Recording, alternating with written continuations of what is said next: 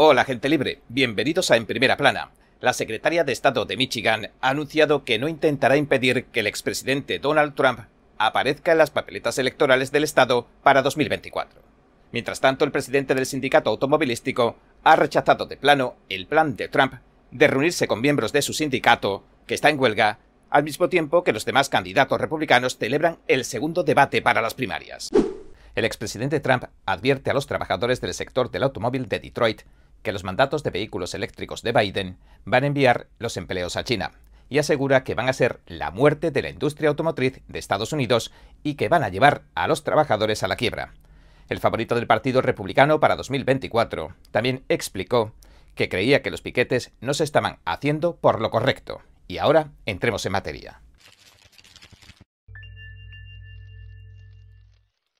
La secretaria de Estado de Michigan anunció que no intentará impedir que el expresidente Donald Trump aparezca en las papeletas electorales del Estado de 2024, después de que activistas y otros grupos intentaran descalificar al expresidente. Estos basan sus argumentos en una interpretación de una de las secciones de la decimocuarta enmienda de la Constitución. Jocelyn Benson, la secretaria de Estado de Michigan, una demócrata que ha criticado con frecuencia al expresidente, le dijo a Axios esta semana, respondiendo a los llamados de grupos de presión que quieren mantenerlo fuera de las urnas, lo siguiente. No somos la policía de la elegibilidad. Somos los responsables de garantizar que se cumplan los requisitos básicos para que alguien aparezca en la papeleta. Y tanto los activistas de Michigan como de otros estados han argumentado que el nombre del expresidente no debería aparecer en las papeletas electorales. Argumentan que la sección 3 de la decimocuarta enmienda prohíbe a cualquiera que haya participado en una rebelión contra el gobierno de Estados Unidos ocupar cargos federales o estatales. Algunos estudiosos han señalado que la decimocuarta enmienda, que fue ratificada inmediatamente después de la Guerra Civil, generalmente se refería a personas que lucharon por la Confederación hace más de 150 años. En Colorado, un grupo llamado Ciudadanos por la Rendición de Cuentas y la Ética en Washington presentó documentos judiciales en septiembre para tratar de excluir al presidente Trump de las elecciones de 2024. Otro grupo similar hizo lo mismo en Minnesota días antes. En agosto, un juez federal, también de Florida, rechazó una demanda similar que presentaron otras tres personas contra el expresidente y dictaminó que carecían de la legitimación necesaria. Mientras tanto, un candidato presidencial republicano con pocas posibilidades, John Anthony Castro, un abogado de Texas, presentó una demanda en New Hampshire hace semanas con la misma intención. Posteriormente, Castro presentó también la documentación necesaria para dirigir su petición a la Corte Suprema. El Tribunal Superior tiene hasta principios de octubre para decidir si la acaba aceptando o no. En respuesta a esta última actividad, la señora Benson le decía a Axios el lunes que los secretarios de Estado no deberían involucrarse en este tipo de cosas, y señaló lo siguiente. Si nos convertimos en sujetos políticos en lugar de administradores electorales, entonces corremos el riesgo de ser parte, incluso inocentemente, del deterioro de la democracia en nuestro país. Y añadió que no es deber de su oficina interpretar las reglas de una manera que pudiera afectar la capacidad de nadie para postularse a un cargo. Más secretarios de Estado están rechazando la iniciativa. La señora Benson ya se había pronunciado con anterioridad sobre la situación del expresidente, indicando que son los tribunales los que deberían tomar la decisión. En un artículo de opinión, por ejemplo, del Washington Post, fechado el 13 de septiembre, escribió la demócrata de Michigan lo siguiente. Corresponde a los secretarios de Estado determinar si Donald Trump puede volver a ocupar un cargo electivo. Esa parece ser la opinión casi universal de quienes dicen que el expresidente está descalificado para ese servicio en virtud de la decimocuarta enmienda y quieren secretarios de Estado para mantenerlo unilateralmente fuera de la papeleta electoral. La señora Benson añadió, pero esa opinión es errónea. Si Trump es elegible para postularse nuevamente para presidente, es una decisión que no corresponde a los secretarios de Estado, sino a los tribunales. Y la señora Benson no es la única secretaria de Estado que ha señalado que no va a intentar que el nombre del presidente Trump aparezca en las papeletas electorales el año que viene. Brad Raffensperger, de Georgia, y David Scanlon, de New Hampshire, también han declarado públicamente en los últimos días que eso nunca va a suceder. Raffensperger, un republicano que ha criticado frecuentemente al presidente Trump, escribió para el Wall Street Journal a mediados de septiembre lo siguiente.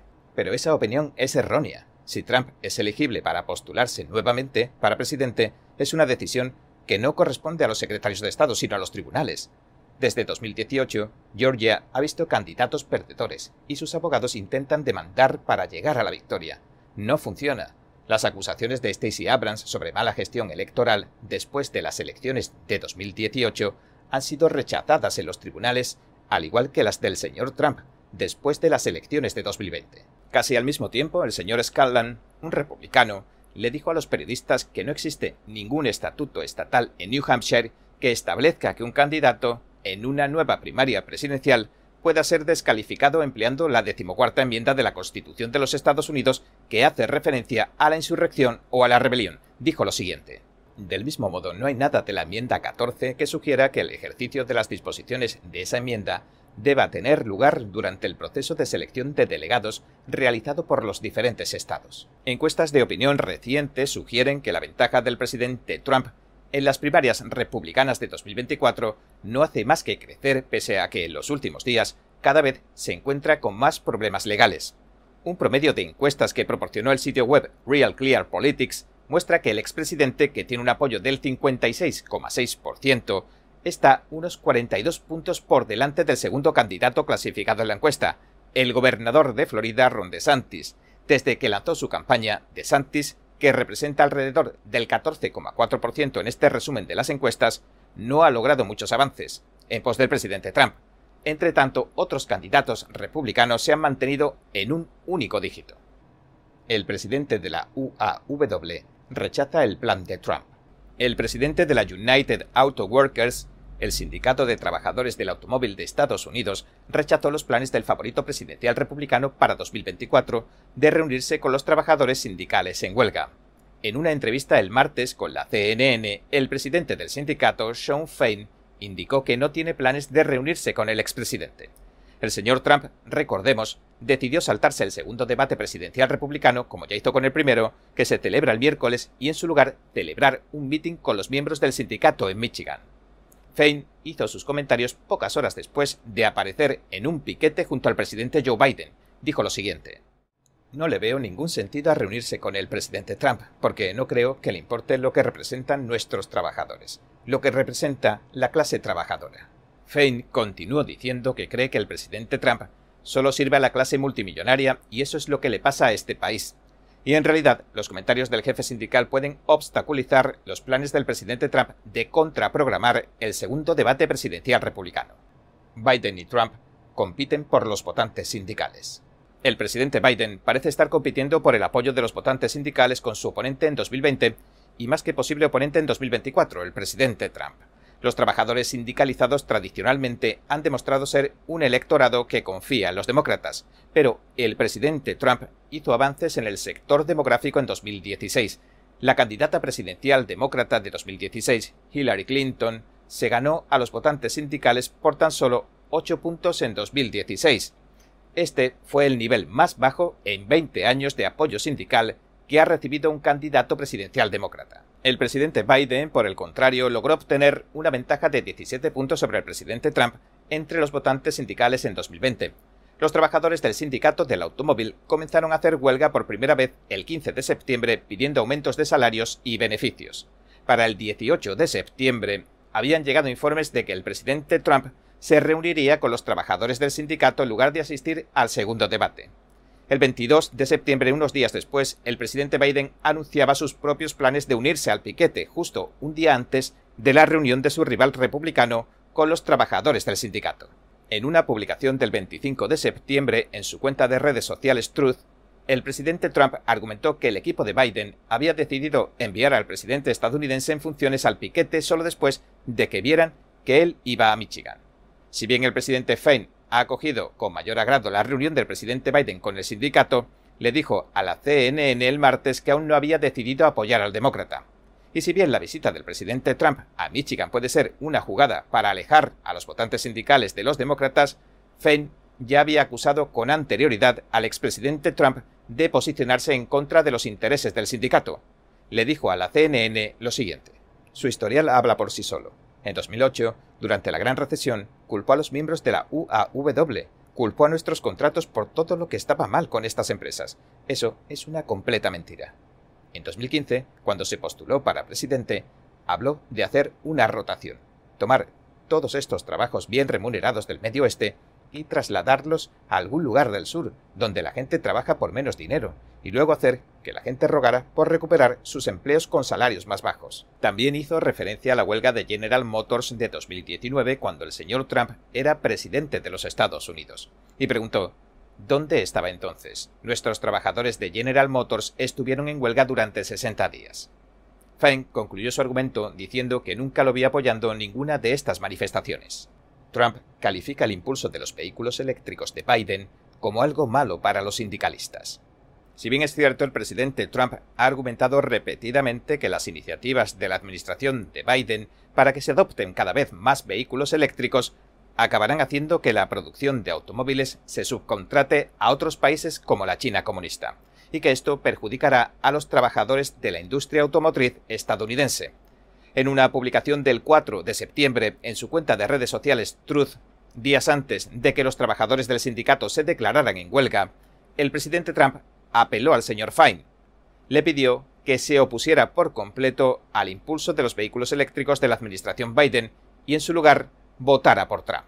Por su lado, el señor Fine, en un comunicado de prensa del 31 de agosto, hizo hincapié en la forma que debería producirse el cambio de combustión a eléctrico. Dijo, la UAW apoya y está lista para la transición hacia una industria automotriz limpia, pero la transición a los vehículos eléctricos debe ser una transición justa que garantice que los trabajadores del sector automotriz tengan un lugar en la nueva economía. En sus comentarios a la CNN el martes por la noche, Fine volvió a decir que el impulso de la administración Biden para que se fabriquen más vehículos eléctricos no necesariamente dañará los intereses de su sindicato siempre que la transición sea justa.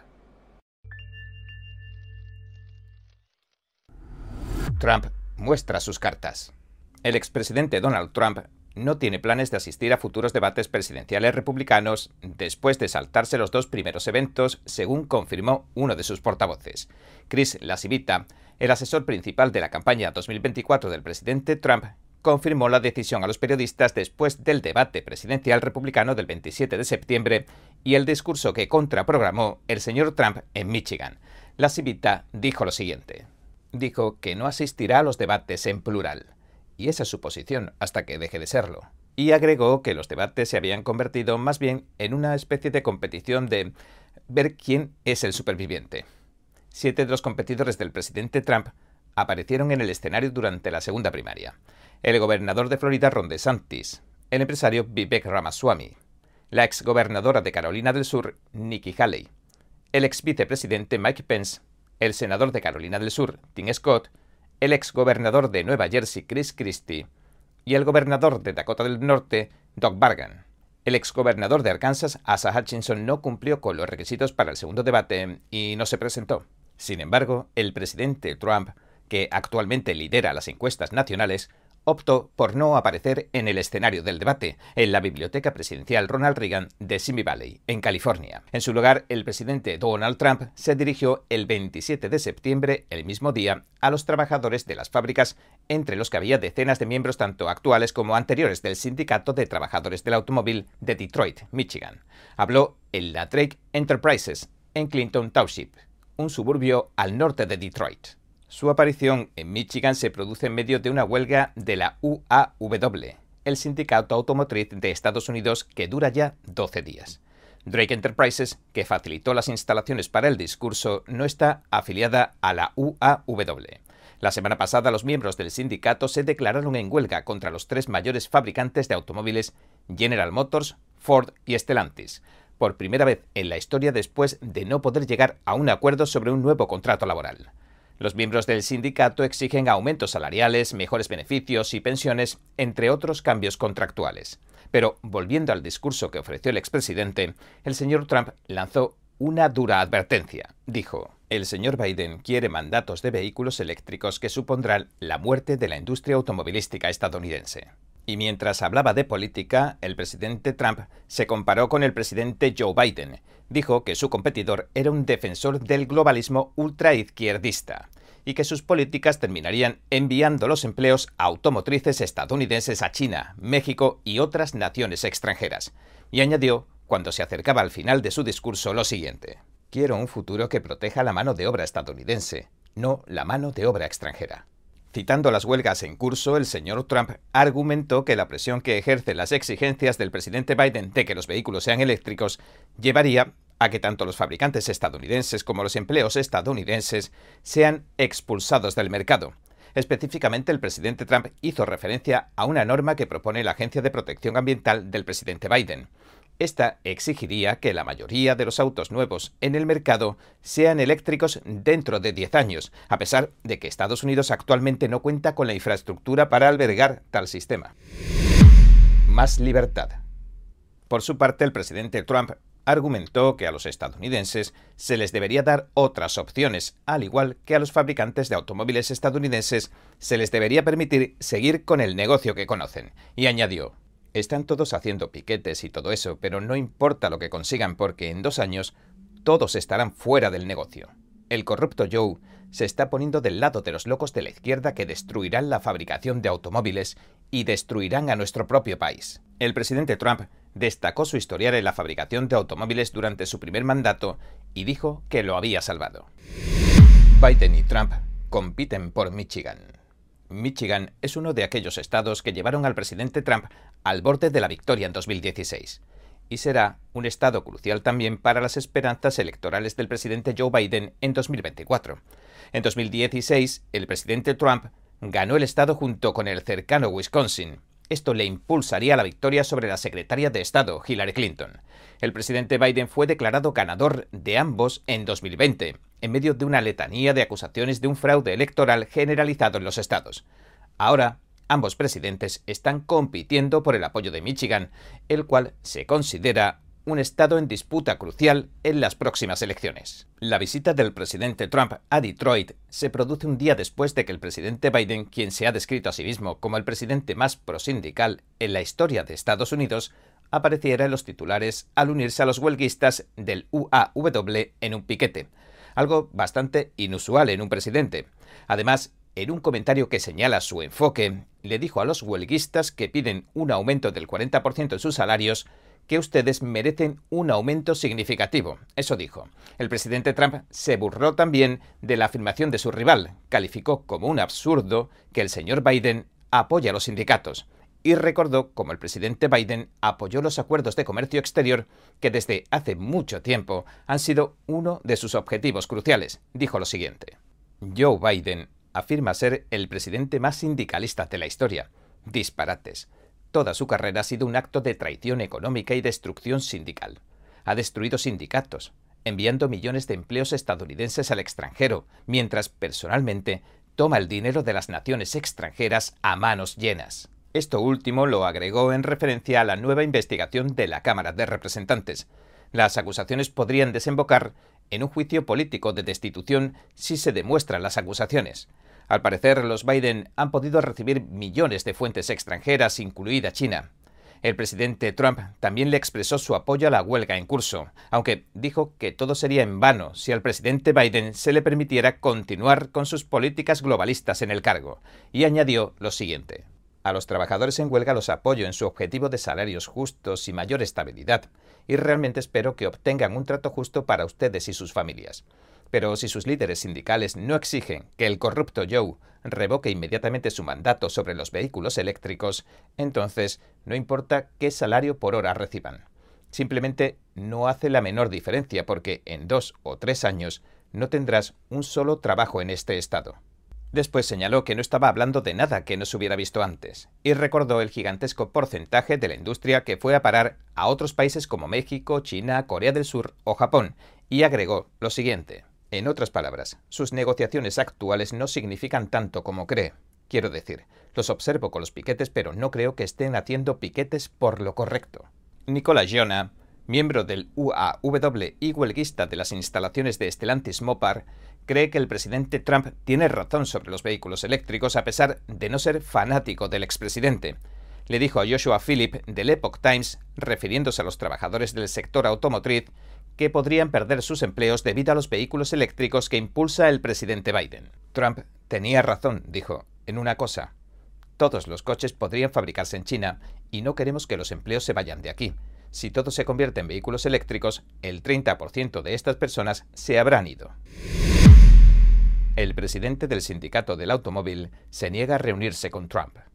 Parece poco probable que los líderes del sindicato UAW se unan al destino del presidente Trump. En una entrevista del 27 de septiembre con la CNN, se le preguntó al presidente de la UAW, a Sean Fein, si consideraría reunirse con el presidente Trump ya que iba a visitar Detroit.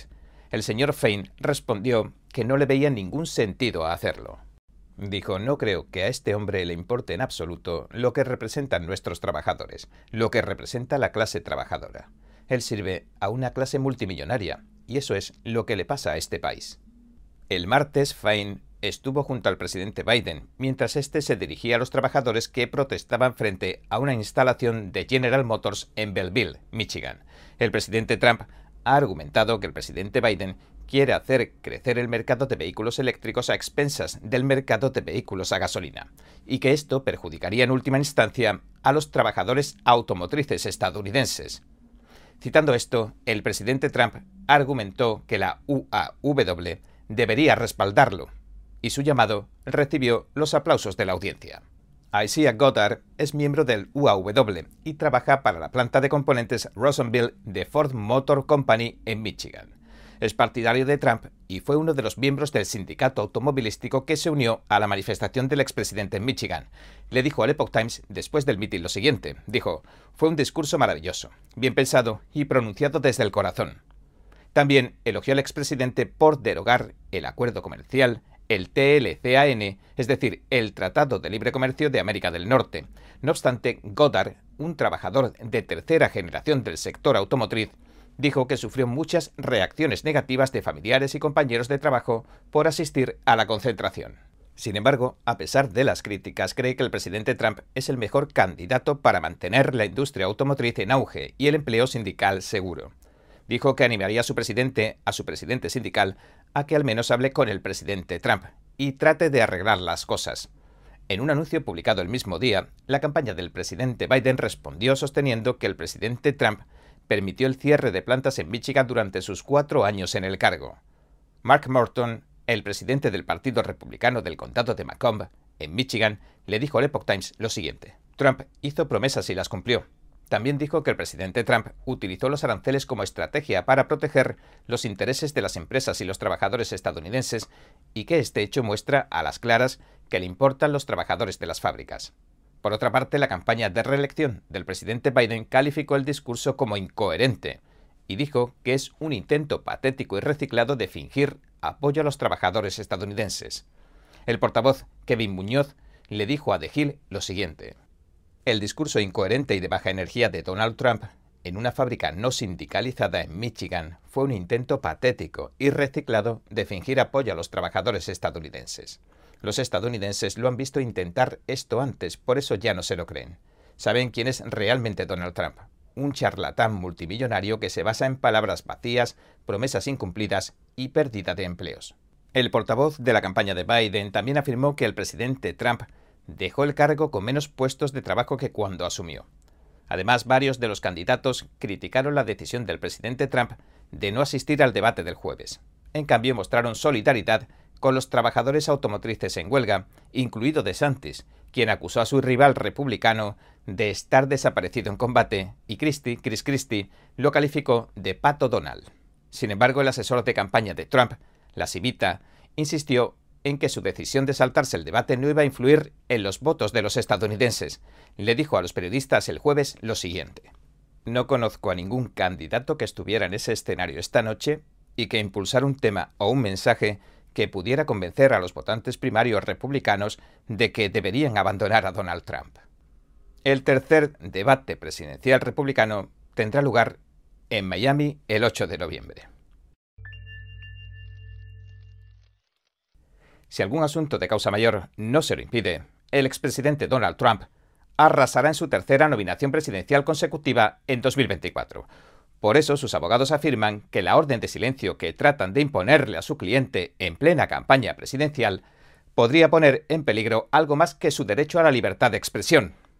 Además, el señor Trump ha prometido que investigará a la cadena de televisión por cable NBC calificándola de cometer actos de traición que ponen en peligro al país. El favorito republicano a las elecciones de 2024 ha prometido que investigará a NBC y a su empresa matriz Comcast si sale elegido en otoño. Calificó su cobertura y sus análisis como deshonestos y corruptos. En un post, el domingo, centró sus críticas en la NBC, aunque dirigió su mensaje a casi todos los medios corporativos.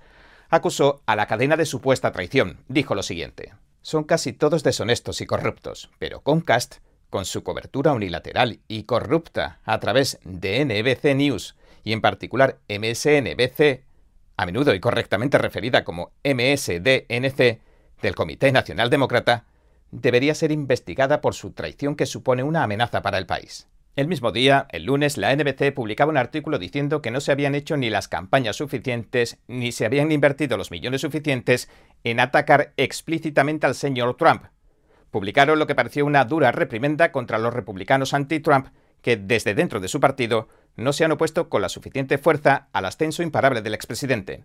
El medio opinó lo siguiente. La mayor organización política contra Trump es el Super PAC Never Back Down, afín a DeSantis, pero han gastado sus millones de dólares en anuncios que se han centrado en gran medida en la promoción de DeSantis y no en atacar a Trump. Trump también criticó a NBC News y a MSNBC por la cobertura que ofreció sobre su campaña presidencial.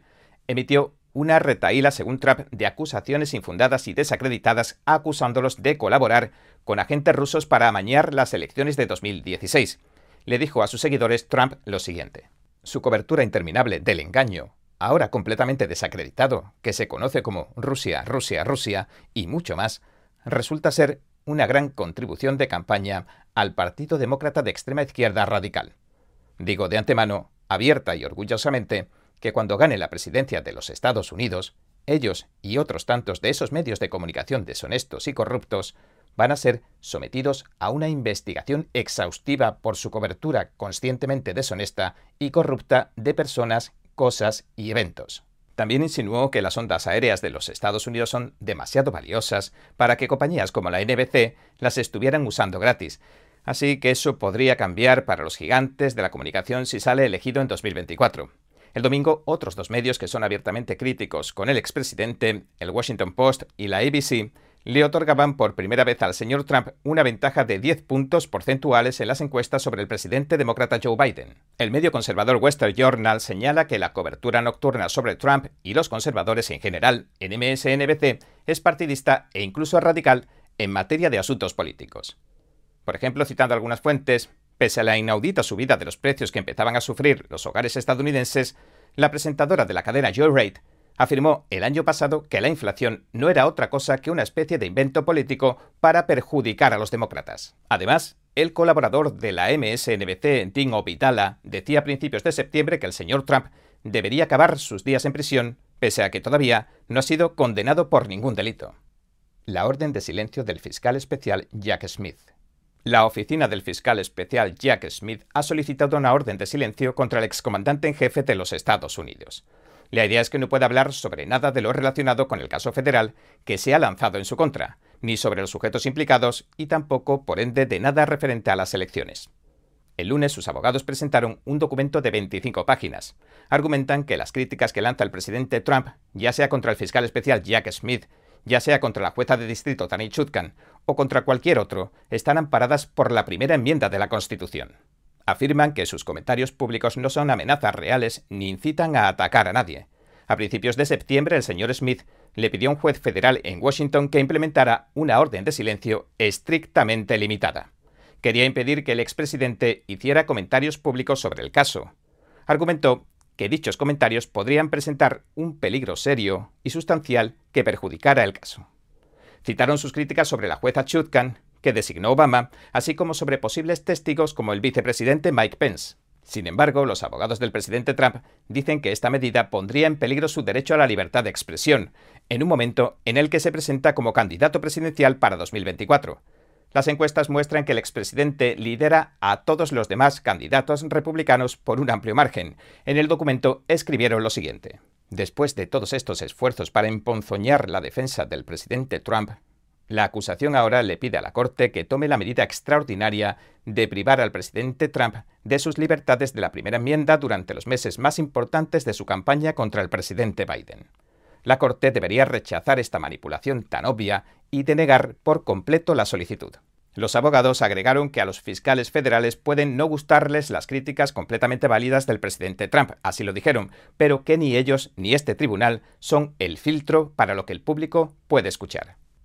La orden de silencio ve la luz. La semana pasada, la jueza Chutkan hizo públicos los documentos que mostraban la orden de silencio que solicitó el gobierno. Los fiscales dijeron, entre otras cosas, que el expresidente está socavando su enjuiciamiento con ataques despectivos e incendiarios contra personas relacionadas con el caso. Los fiscales escribieron afirmando que los comentarios anteriores del presidente Trump han resultado en el acoso de posibles testigos, lo siguiente. La conducta pasada del acusado, incluida la conducta que ha tenido lugar después y como resultado directo de la acusación, en este caso, demuestra ampliamente la necesidad de esta orden. Citaron sus críticas al ex asesor de ciberseguridad Chris Krebs, a un trabajador electoral de Georgia y al ex vicegobernador de Georgia Geoff Duncan. En su red social Truth Social, el expresidente reaccionó a la solicitud de orden de silencio señalando que está haciendo campaña para presidente contra una persona incompetente que ha instrumentalizado el Departamento de Justicia y el FBI para perseguir a su oponente político. E hizo un par de preguntas. Dijo, ¿no se me permite hacer comentarios? Y añadió, ¿filtran, mienten y demandan y no me permiten hablar? Sus abogados también dijeron que su equipo no debería verse obligado a pedirle permiso al tribunal antes de llevar a cabo encuestas de opinión pública sobre el caso y antes de que llegue a juicio en marzo de 2023, y solicitaron que el tribunal programe una audiencia lo antes posible. El equipo de defensa de Trump escribió lo siguiente. La acusación de este caso ya conoce la población de Washington, D.C., y sabe que no le favorece al presidente Trump. Cualquier restricción a las encuestas previas al juicio solo funcionaría como una desventaja más para la defensa, que tiene el derecho de prepararse para el juicio sin que la acusación interfiera. El equipo legal del expresidente solicitó que el tribunal programara una audiencia en la primera oportunidad que se le presentara. La semana pasada el equipo del fiscal Smith también se quejó de que el presidente Trump sugiriera que un juicio en Washington incluiría un jurado mayoritariamente demócrata. El señor Trump escribió en Truth Social en agosto lo siguiente. No hay forma de que pueda obtener un juicio justo, o siquiera algo cercano a un juicio justo en Washington, D.C. Pido la intervención federal de esta sucia y criminal vergüenza para nuestra nación. Aunque la intervención federal sea muy impopular entre los posibles jurados de la zona, se hace necesaria para la grandeza y para que todo el mundo lo pueda ver.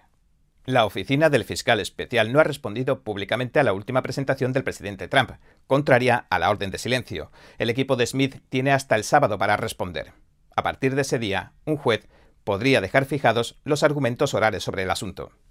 Las preocupaciones sobre la jueza acusaron en agosto al expresidente Trump de cuatro cargos graves por presuntamente intentar intervenir en el conteo de los votos y bloquear la certificación de las elecciones de 2020.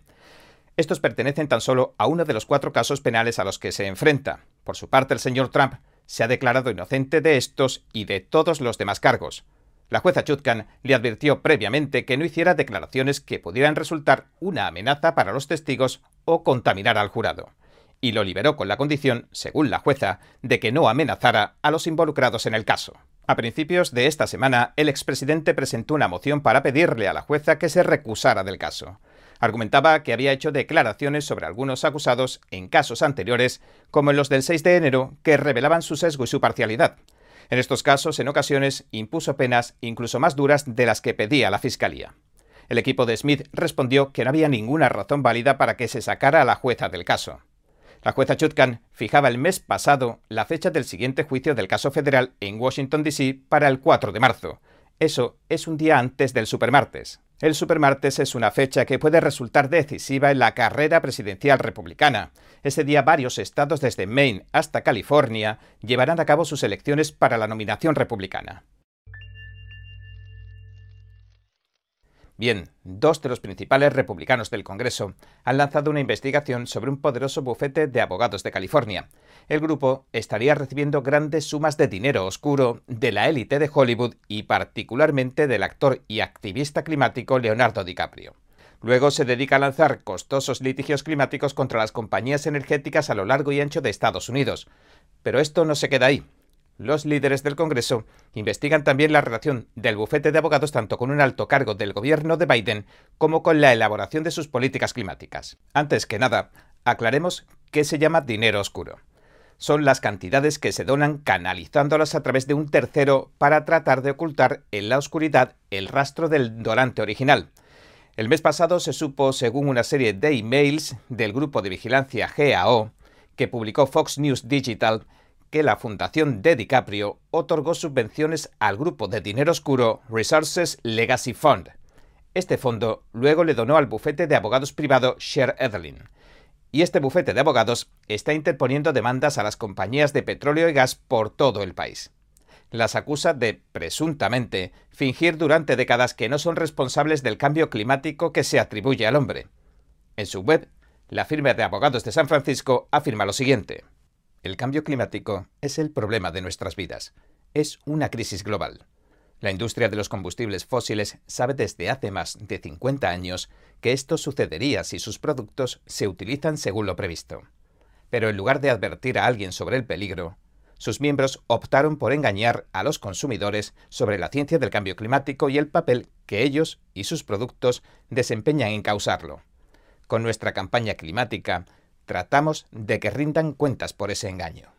Ted Cruz, el republicano de Texas y miembro de mayor rango del Comité de Comercio del Senado, y James Comer, el republicano de Kentucky, presidente del Comité de Supervisión de la Cámara de Representantes, le enviaron una carta a la controvertida firma de abogados Sheredlin esta misma mañana. Escribieron que les preocupa que la empresa esté atacando a las mayores compañías energéticas de Estados Unidos desde hace cinco años en un intento por sacarlas del negocio, y añadió lo siguiente. Aunque la gente pueda emplear sus recursos para presentar las demandas que quieran, pese a que sean tan frívolas como para merecer un castigo, parece que los fondos de la izquierda están pagando la factura de la cruzada climática de Sheredlin. Los activistas radicales también están financiando estas demandas.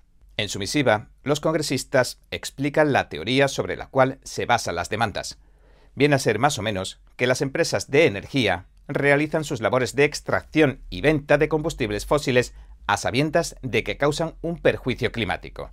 Estas labores, a su vez, provocan tormentas y sequías. Y como estos fenómenos meteorológicos dañan las propiedades, el Estado tiene que gastar sus recursos en repararlas. Según los republicanos, en resumidas cuentas, se trataría de crear un nuevo sistema de rendición de cuentas climático distorsionando las leyes y por eso escribieron lo siguiente. Sheretlin pretende apostar a que este ridículo argumento les va a dar resultado. La empresa presentó estas demandas ante jurisdicciones de todo el país, y para convencerles de que se sumaran a lo que probablemente será un litigio muy costoso, Sheredlin acordó prestar su servicio jurídico sin coste alguno, a menos que obtuviera un acuerdo contra la industria. Es decir, contra toda la industria de los combustibles fósiles en general. Ahí ya el asunto se volvería tan jugoso que habría que hablar de dinero. Desde luego, hay que reconocer que no es un mal objetivo financiero. Los señores Cruz y Comer también señalaron que Sheretlin no estaba autofinanciándose, sino que estaba recibiendo el dinero libre de impuestos de liberales ricos a través de fondos de transferencia de dinero oscuro. Por ejemplo, dijeron que de 2017 a 2021 el secreto Fondo de Acción Colectiva para la Responsabilidad, la Resiliencia y la Adaptación, o CAF, transfirió 5,2 millones de dólares al Resources Legacy Fund, que se centra en promocionar, según dice, resultados ambientales audaces. Y este se lo dio a Sheredlin, completando la triangulación. En 2021 el CAF cambió y lo canalizó a través del New Venture Fund, o NVF, que también se orienta, según dice, hacia cuestiones de conservación, clima y energía. Se transfirieron a Sheredlin a través del nuevo fondo otros 3 millones de dólares. Este NVF es una organización sin ánimo de lucro que forma parte de la red de izquierda por aborto Arabella Advisors o Asesores Arabella y que guarda estrechos vínculos con algunos de los mayores donantes del Partido Demócrata. Los congresistas señalaron que ambos fondos suelen administrar los fondos de elitistas adinerados, como la estrella de Hollywood, Leonardo DiCaprio. Además de la Fundación Leonardo DiCaprio, estarían en el ajo reconocidas ONGs de tendencia izquierdista como la Fundación Emmet, la Fundación MacArthur, la Fundación William y Flora Hewlett, el Fondo de los Hermanos Rockefeller y la Fundación JPB. Además, a título personal, también está la encargada de la Administración Nacional de la Seguridad del Tráfico en las Carreteras del gobierno de Biden, la actual, Anna Carlson, quien brindó servicios profesionales al bufete de abogados durante años en labores como asesoría sobre los litigios contra las compañías petroleras. Hace algún tiempo el senador Cruz ya se había opuesto al nombramiento de Carlson debido a, según dijo, sus antecedentes radicales y a su falta de calificaciones. Entonces el presidente Biden retiró su nombramiento pero la nominó en calidad de interina, es decir, temporal. Para el señor Cruz, esto supuso un truco muy evidente del señor Biden, porque intentó eludir el proceso de confirmación del Senado que ya había rechazado a Carlson. La semana pasada el senador Cruz encabezaba a todos los republicanos del comité y le envió una carta al presidente Biden criticando a su administración por violar la ley de vacantes con el nombramiento de Carlson. Y ahora, los congresistas Cruz y Comer señalan en su última carta lo siguiente. Parece que la señora Carlson ha pasado de atacar la energía tradicional mediante litigios a atacarla mediante la regulación. Los republicanos también exigen a Jared Lynn que les entregue toda la información relacionada con el trabajo que realizó Carlson para el bufete e incluso sobre el supuesto trabajo que realizaron los alumnos de la Universidad de California en Los Ángeles para el bufete. También le pidieron a la firma de abogados una lista de todas las personas y entidades de las que recibió dinero, exceptuando las de las ciudades, condados y estados. A día de hoy, según los informes, los jueces ya han desestimado varios de estos intentos de responsabilizar financieramente del calentamiento global a las compañías petroleras más grandes del mundo como ExxonMobil, Chevron y Shell.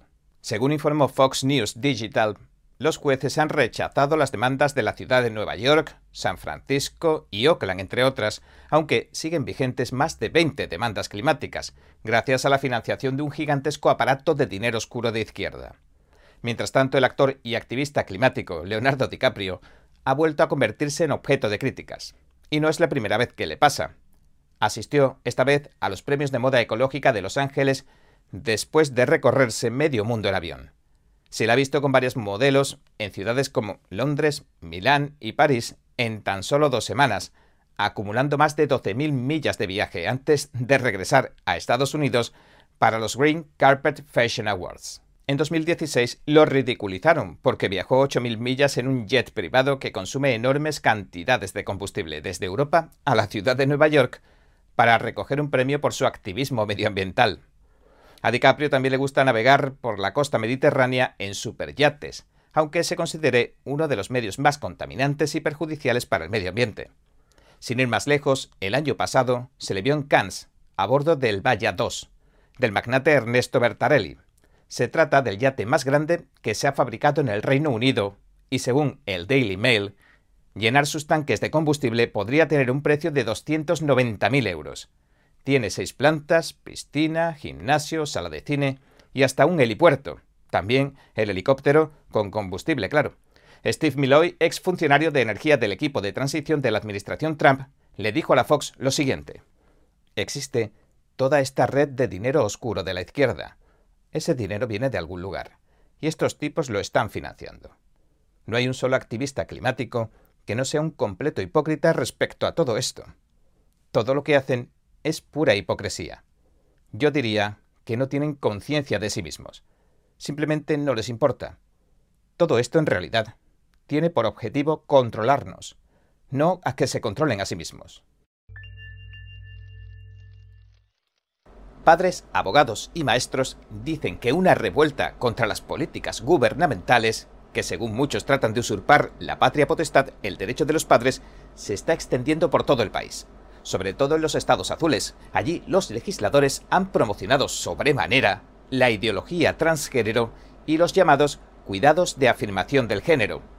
Por ejemplo, los padres de California, desde hace más de un año, se han presentado en masa a audiencias legislativas y han llamado por teléfono a cientos de personas para protestar contra las políticas que animan a las escuelas a mantener en secreto las llamadas transiciones sociales de género de los niños.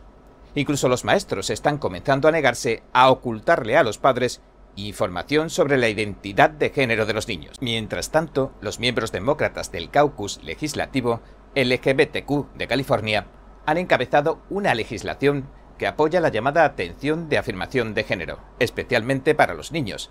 La promocionan como el primer modelo ejemplar de la nación. Sin embargo, los grupos de derechos de los padres como Our Duty, nuestro deber, han rechazado este modelo. Al mismo tiempo, otros grupos como Equality California o Planned Parenthood y otros tantos lo apoyan. Los distritos escolares de California, por su parte, dicen sentirse obligados por ley a mantener en secreto las transiciones de género y no contarle nada a los padres a menos que el niño quiera decírselo a sus padres. Sin embargo, los últimos fallos judiciales cuentan una historia bien diferente. Un caso histórico. El 14 de septiembre, un juez federal le impidió al distrito escolar californiano de Escondido Union que castigara a dos maestras que se negaron a cumplir con la guía que emitió el Departamento de Educación de California. La guía instruye a los educadores para que mantengan en secreto las transiciones de género de los estudiantes, es decir, facilitar que se lleven a cabo sin que se enteren sus padres. El juez Roger T. Benítez otorgó una orden judicial preliminar contra el Estado y el Distrito Escolar Unido de Escondido. Declaró que la política es inconstitucional. Las maestras Elizabeth Mirabelli y Lori N. West afirmaron que el Estado y el Distrito violaron sus derechos constitucionales y religiosos. El Distrito Escolar las puso ambas en licencia administrativa remunerada cuando presentaron una demanda en abril. Ahora están negociando con el Distrito para volver a dar clases. Las maestras le dijeron al Epoch Times que las transiciones de género entre las niñas de su escuela secundaria son un experimento social que se ha convertido en un contagio social.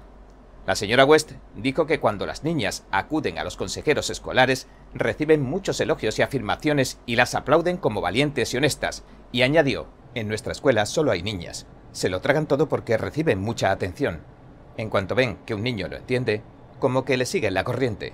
Los está infectando, se está extendiendo. Hasta hace poco era raro que ningún niño se identificara como transgénero, pero ya se está volviendo de lo más común tuve hasta siete niñas en una clase que de repente querían ser trans.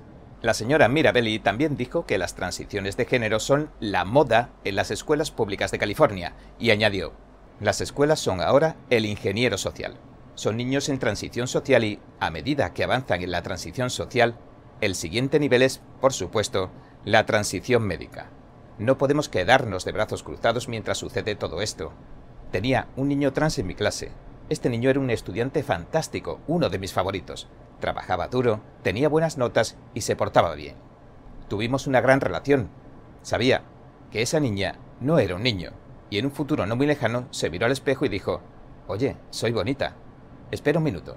La señora Mirabelli dijo que no quiere participar en el juego de poner a los niños en una cinta transportadora comparadas en los bloqueadores de la pubertad las hormonas cruzadas y cuyo destino final sean las transiciones quirúrgicas, de las que podrían llegar a arrepentirse más adelante. Señaló que llevan décadas enseñando a niños con 10, 11 y 12 años, y que en plena adolescencia pasan por mucho. También dijo que si se quiere llegar al fondo de por qué las transiciones de género son toda una moda, tan solo follow the money, sigue el dinero. De hecho, el mercado de la llamada cirugía de reasignación de sexo alcanzó los 2.100 millones de dólares el año pasado en Estados Unidos. Es más, se espera que se duplique hasta los 5.000 millones de dólares en 2030, según un informe de 2022 de la consultora empresarial Grand View Research. Más investigaciones publicadas por Acute Market Reports indican que el norte de Estados Unidos posee al menos la mitad de la cuota de mercado mundial de las llamadas cirugías de reasignación de sexo. Según el proyecto de mapeo de género, hace una década solo había un puñado de clínicas de género para niños operando en el norte. Ahora hay más de 400 clínicas involucradas en lo que se ha convertido en una industria multimillonaria, incluso cuando algunas partes de Europa están dejando a un lado este llamado modelo de atención a la afirmación de género. La guía obligatoria. Paul Jonah, abogado de la sociedad Tomás Moro, que representa a las maestras, le dijo al Epoch Times que el fallo a favor de las maestras es bastante significativo y que este fallo, en realidad, podría establecer un marco sobre el que analizar este tema no solo en California, sino en todas partes, e indicó que el Estado emitió una guía muy engañosa en forma de una página de preguntas frecuentes para todos los distritos escolares del Estado. La guía aseguraba que la ley de California exige que se deje fuera a los padres de acuerdo a los derechos de la privacidad de los niños, ante la necesidad de mantener seguros a los estudiantes. Jonah explicó lo siguiente.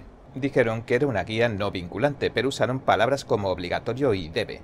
Y básicamente todos los distritos escolares la interpretaron como una obligación. El distrito estaba convencido de que era una obligación y lo dijo en la audiencia, pero de hecho no es obligatorio. Al juez, dijo Jonah, le preocuparon mucho las posiciones tan inconsistentes que había adoptado el Estado. Interrogó a los fiscales estatales en la audiencia, que duró cuatro horas, para saber si la política poseía algún tipo de fundamento legal. Según la transcripción judicial, al final, los fiscales estatales acordaron que la política no obliga a los distritos escolares a promulgarla.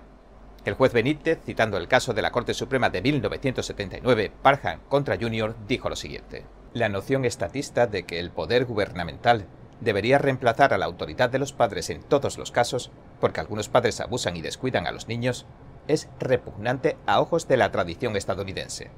¿No es eso precisamente lo que hacen sus reglas? Básicamente dice que se presume que todos los padres son enemigos si el niño simplemente dice no quiero que mis padres lo sepan.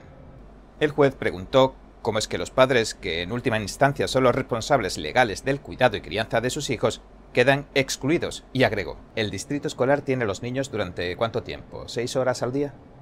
Dígame qué sentido tiene que un niño se pase siete horas al día fingiendo ser X y luego pase las otras 18 horas del día fingiendo ser Y y luego los fines de semana siendo Y las 24 horas del día. ¿Cómo puede ser eso saludable para un niño? ¿Cómo es posible que eso no resulte perjudicial para un niño? Jonah confía en que incluso si el distrito escolar o el Estado apelan el fallo, el caso acabe sentando un precedente legal por su lógica aplastante, y señaló que aunque la orden no abarca a todos los distritos escolares, les avisa de que se trata de políticas ilegales, y que si logran que sea un acto ilegal en el Distrito Escolar Unido de Escondido, entonces será ilegal en todos los distritos escolares. Por otro lado, los que se oponen a las políticas de notificar a los padres suelen citar el proyecto de ley 1266 de la Asamblea, la Ley de Oportunidades y Éxito Escolar. Esta ley de California de 2014 expande los derechos de privacidad de los estudiantes por encima de la autoridad de los padres para los niños mayores de 12 años. La ley dice que a los estudiantes transgénero se les debe permitir participar en escuelas segregadas por sexo, programas y actividades escolares, y utilizar instalaciones acordes a su identidad de género, sin distinción de su sexo biológico. Sin embargo, no dice nada acerca de mantener en secreto las transiciones de género para los padres. Entonces, preguntamos a Mark Olson, el presidente del Distrito Escolar Unido de Escondido, y al Departamento de Educación de California, pero ninguno respondió a las solicitudes de comentarios. El caso del Valle Chino. Ahora California ha demandado al Distrito Escolar Unificado de Chino Valley. Este distrito ha adoptado una política hace poco que requiere que el personal escolar notifique a los padres si su hijo cambia su identidad de género en la escuela. El señor Jonah dijo que los funcionarios estatales están haciendo cosas contradictorias porque, en realidad, están demandando a un distrito escolar que se atreve a desviarse de esta llamada guía no obligatoria, guía no vinculante. Al menos siete distritos escolares de California han adoptado políticas de notificación a los padres que se derivan de la ley que ha propuesto el asambleísta Bill Essayli, un republicano. Curiosamente, aluraron esta ley cuando el presidente del Comité de Educación de la Asamblea, Al Muratsuchi, un demócrata, se negó a permitir que se escuchara. Muratsuchi razonó su negativa diciendo lo siguiente. No solo porque el proyecto de ley propone una mala política, sino también porque una audiencia podría proporcionar un foro para una retórica cada vez más odiosa dirigida a los jóvenes LGBTQ. El proyecto de ley 1314 de la Asamblea habría requerido que un maestro, un consejero o un empleado de la escuela le notificara a los padres, dentro de los tres días posteriores a tener conocimiento de que el estudiante se estaba identificando en la escuela con un género que no coincidía con el sexo de su certificado de nacimiento o con el llamado sexo asignado al nacer. Desde entonces el señor Isaili ha asistido a varias manifestaciones sobre los derechos de los padres. Le ha rogado a las casi mil juntas escolares de California que aprueben políticas de notificación a los padres. Mark Trammell, abogado y director ejecutivo del Centro para la Libertad estadounidense, le dijo al Epoch Times que el centro ahora representa un grupo de padres que quieren intervenir en el caso del Estado contra Chino Valley. A principios de este mes, el Estado consiguió una orden de restricción temporal y detuvo la política de notificación de los padres del distrito que ha estado vigente desde el comienzo del año escolar. Sin embargo, habrá una audiencia en octubre y según Trammell, los padres tienen el derecho fundamental de dirigir la educación de sus hijos y eso incluye las decisiones educativas. En una declaración conjunta, los padres dijeron que estas políticas estatales infringen sus derechos y aíslan a los niños del apoyo que necesitan. Trammell añadió que están violando los derechos de los padres cuando ves que las escuelas guardan secretos a los padres o las escuelas mienten a los padres sobre lo que sucede en el aula. El distrito escolar de Sprinkles. También han demandado a otro distrito escolar de California. Al parecer, tanto los maestros como el personal supuestamente, entrenaron a una niña de 11 años para realizar una transición social a una identidad de género masculina. Hace poco el distrito llegó a un acuerdo con Alicia Conen, que ahora tiene 16 años, y su madre, Jessica Conen, por 100.000 dólares. La demanda que se presentó el 14 de junio de 2022 nombró al Distrito Escolar Unido de Sprinkles, al director y a dos maestros de la escuela secundaria Buena Vista en Salinas, California, como acusados. Jessica Conen dio un paso al frente después de que una grabación de audio de una conferencia que se ofreció un fin de semana en la Asociación de Maestros de California de Palm Springs se filtrara. Sucedió en octubre de 2021 y reveló que los maestros estaban reclutando en secreto a los estudiantes para el club LGBT de la escuela. Posteriormente suspendieron a los dos profesores y ya no trabajan en el distrito. Según el Centro para la Libertad estadounidense y las acusaciones de la demanda, reclutaron a Alicia para que se uniera a un club de la igualdad. Le enseñaron cosas sobre la bisexualidad, las identidades transgénero y otros tantos conceptos LGBT cuando estaba en sexto grado.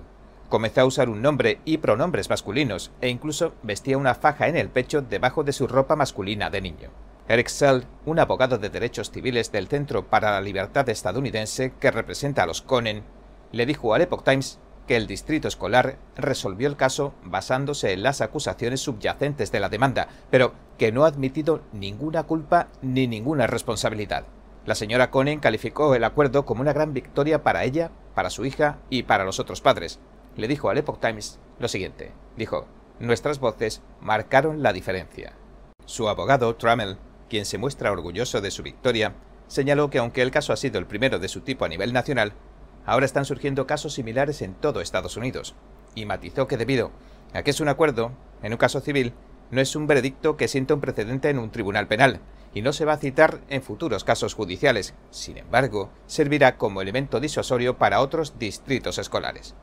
Trammell también citó el caso de Aurora Regino, una madre de Chico, California, que demandó al Distrito Escolar Unificado de Chico. Dijo que la escuela de su hija comenzó a hacer la transición sin el conocimiento de los padres cuando la niña estaba en quinto grado. El abogado afirma que estos casos están abriendo los ojos a los padres que no sabían que algo así estuviera sucediendo. Estas políticas, especialmente en California, son pautas de la Asociación de Maestros de California que los distritos escolares están adoptando y no notifican a los padres. Y ahora, el aumento de los litigios es tanto el resultado de que los padres dieran un paso al frente como un reflejo del cambio de poderes políticos que tuvo lugar en 2022 en algunas juntas escolares porque se eligió a más padres como integrantes. Trammell advirtió que las libertades civiles, incluidos los derechos de los padres, la libertad de expresión y la libertad religiosa, están en juego, refiriéndose a varios proyectos de ley que ahora esperan que el gobernador de California, Kevin Newsom, los promulgue o los vete. Dijo, si el gobierno puede impedir que las personas de fe o que no creen en el transgenerismo sean padres adoptivos o adopten niños, u obligar a los jueces de los tribunales de familia a favorecer a un padre que afirma el género en una disputa por la custodia de los hijos, ¿qué impide que el gobierno, en un futuro, le quite los derechos de custodia de su hijo biológico o de su hijo adoptado? Da miedo. Al señor Trammell, según dijo, le aterra pensar en las leyes que están sobre el escritorio del gobernador Newsom, o en cómo será la próxima sesión legislativa, o en cómo serán los nuevos proyectos de ley. Con el creciente número de demandas contra transiciones secretas de género y la creciente demanda de políticas de notificación a los padres, Trammell dijo que hay muchas posibilidades de que sea la Corte Suprema de Estados Unidos la que acabe decidiendo sobre el tema. Más demandas. El Centro para la Libertad estadounidense también ha emprendido acciones legales contra médicos e instalaciones médicas. Los acusa de amputar quirúrgicamente los senos saludables de al menos tres niñas menores de edad. Laila Jane, de 13 años, Chloe Cole, de 15, y Luca Hain, de 16. La señora Hein se une a una lista cada vez mayor de otros de transicionistas, como se les conoce, que han hablado como Kat Cattinson, Abel García, Laura Becker, Daisy Stronken y David Bacon, quienes lamentan profundamente el daño irreparable que han sufrido sus cuerpos. El 13 de septiembre, el Centro para la Libertad estadounidense, el abogado Jeff Downing y la sociedad Tomás Moro presentaron una denuncia en nombre de la señora Hain contra los médicos del Centro Médico de la Universidad de Nebraska por presunta negligencia médica. Los médicos le realizaron una doble mastectomía supuestamente después de solo dos citas, antes de explorar opciones de tratamiento de salud mental más extensas o tratamientos de transición no quirúrgicos como la terapia hormonal. El comunicado explica que durante su adolescencia la señora Hain soportó complicaciones de salud mental, como ansiedad, depresión y disforia de género como resultado de varios eventos traumáticos. La señora Hain recuerda que, cito, estaba pasando por el momento más oscuro y caótico de mi vida, dijo, y en lugar de recibir la ayuda que necesitaba, estos médicos confirmaron ese caos y lo convirtieron en realidad. Fin de la cita. El señor Downing un abogado especializado en negligencias de Nebraska, y el centro también están presentando una demanda por agravio en nombre de la señora Hain contra la Junta de Regentes de la Universidad de Nebraska. A mediados de agosto, el juez del Tribunal Superior de Nueva Jersey, David F. Bauman, otorgó una orden judicial preliminar. De este modo bloqueó temporalmente tres de los distritos escolares del condado de Monmouth, para que no hagan cumplir las políticas de notificación a los padres. El caso todavía está en trámite en los tribunales.